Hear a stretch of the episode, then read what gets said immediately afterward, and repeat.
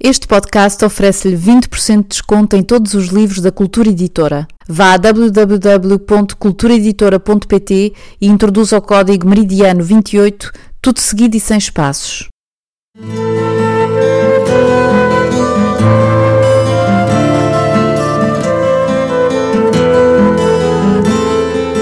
75 anos da libertação da Europa e do fim da Segunda Guerra Mundial, Joel Neto oferece aos leitores a leitura na íntegra de um dos seus romances mais amados, Meridiano 28.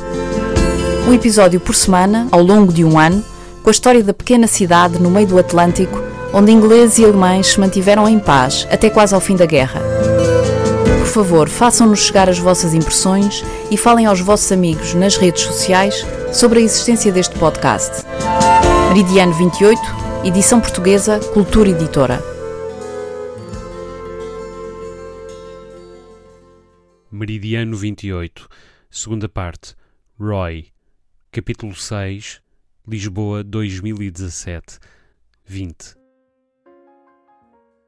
Sentado na cozinha do apartamento de Campo de Ourique, José Filmon releu o documento aberto diante de si e não conseguiu decidir-se sobre o que tinha feito. Havia algo de febril naquele trabalho, como tantos antes dele tinham confessado, mas isso não dizia tudo.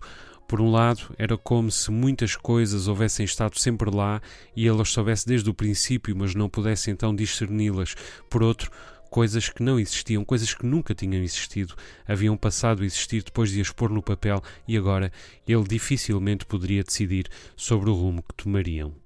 Laborava no ensaio ou numa ficção, na biografia do tio que levara a enterrar no inverno ou num romance sobre um ansiápica imaginário, reconstituído menos a partir do material de que dispunha do que dos desejos que até aquele momento reprimira. Ao fim de duas dezenas de páginas, a pergunta continuava sem resposta. Talvez não devesse preocupar-se com ela agora. Havia demasiados espaços por preencher, silêncios, buracos obscuros, e tudo o que podia fazer era ser honesto. Honesto como foram os mestres, dizia para consigo, e tornava a agradecer-lhes o modo como o iam guiando através do relato, abrindo caminhos, avisando sobre arquétipos ocultos nas imediações, sugerindo perspectivas. José Filmon nunca poderia reclamar o domínio que eles tinham sobre as palavras, a sua capacidade aforística, o seu gênio, mas estava determinado a fracassar o melhor que pudesse. Enquanto conseguisse manter a história ao serviço do seu relato, estaria protegido aos obstáculos que fossem surgindo, haveria de abordá-los um de cada vez. Restava, é claro, o lenço azul persa de Natália. Natália Betancourt não era par para Hansi, nem este para ela, e em nenhum instante da pesquisa filmou encontrar a qualquer pista de que algum dos dois se tivesse posto a conjecturar sobre isso. Um romancista já teria sabido como livrar-se daquele lenço de cetim sem que o leitor sentisse a sua falta, ou, melhor ainda, de um modo que a falta do lenço o deixasse subtilmente inquieto. A ele, pobre amador, impunham-se desafios mais prementes, ser capaz de proteger a consciência das personagens, por exemplo, de manter o rigor não apenas quanto aos elementos concretos de um tempo, aos objetos e aos lugares e às próprias cronologias, mas quanto à noção que elas, e Hansi em particular, podiam possuir deles e dos seus significados. Não tinha a certeza de estar a defender-se convenientemente dos anacronismos e muito menos podia garantir ser capaz de dar uma vaga ideia do horror que constituíra essa que tinham chamado Segunda Guerra Mundial, da sua infâmia e, em contrapartida, do perigoso romantismo que, apesar de tudo, a passagem dos anos lhe tinha conferido, mas estava disposto a tentar da horta dos anos 30 e 40, da cidade onde nascer e do respectivo passado, não podia pedir mais. Tivesse-se apercebido antes da memória que nela se inscrevia e haveria de ter procurado conhecê-la. Na sua cidade, naquela pequeníssima cidade atirada para os altos encapelados do oceano, escondia-se afinal uma chave para entender o seu país. Pensava na horta e lembrava-se da frase de Pessoa: O povo português é essencialmente cosmopolita. Nunca um verdadeiro português foi português, foi sempre tudo. Já do agente nazi a que anos mais tarde, enquanto magistrado do Ministério Público da Horta, o tio teria dado caça, desse continuava sem encontrar rasto.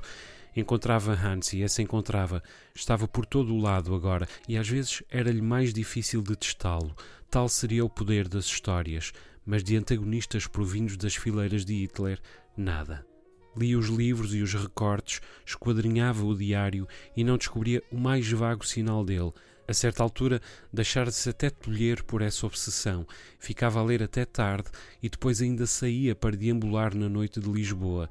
Regressado a casa, ligava o leitor de CD com Duke Ellington e Count Basie e os outros mestres do swing todos e então mergulhava de novo nos cadernos de supetão a ver se os apanhava desprevenidos.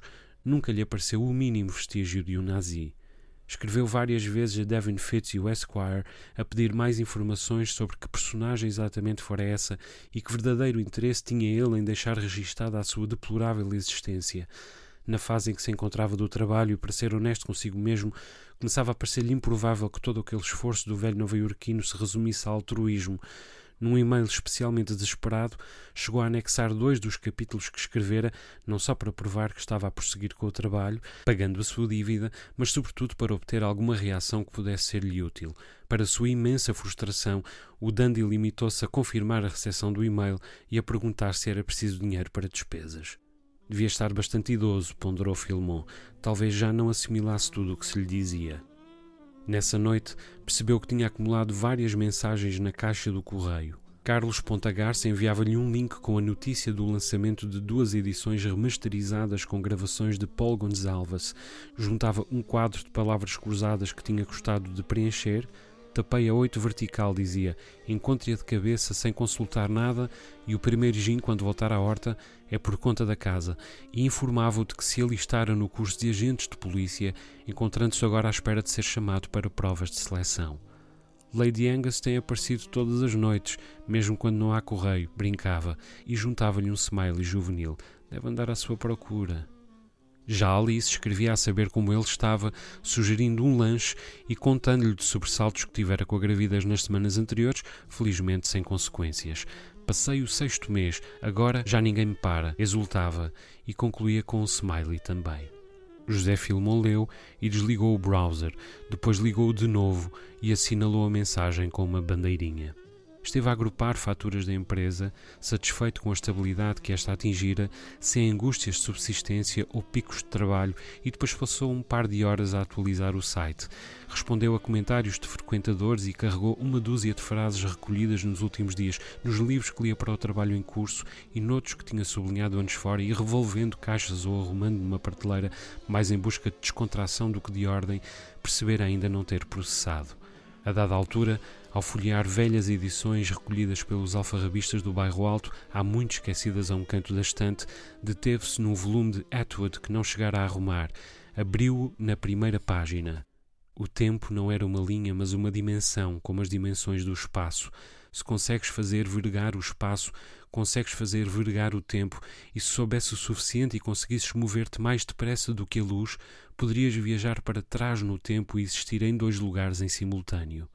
Leu, releu e, lançando mão dos cadernos de Hansi, volumes 23 a 26, abriu o documento do Word, copiou para lá a frase e retomou o seu conto.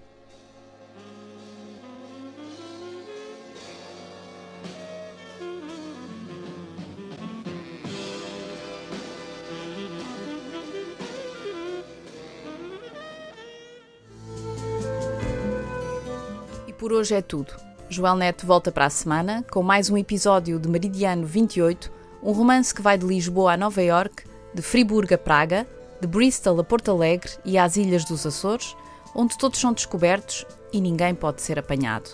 Fique atento.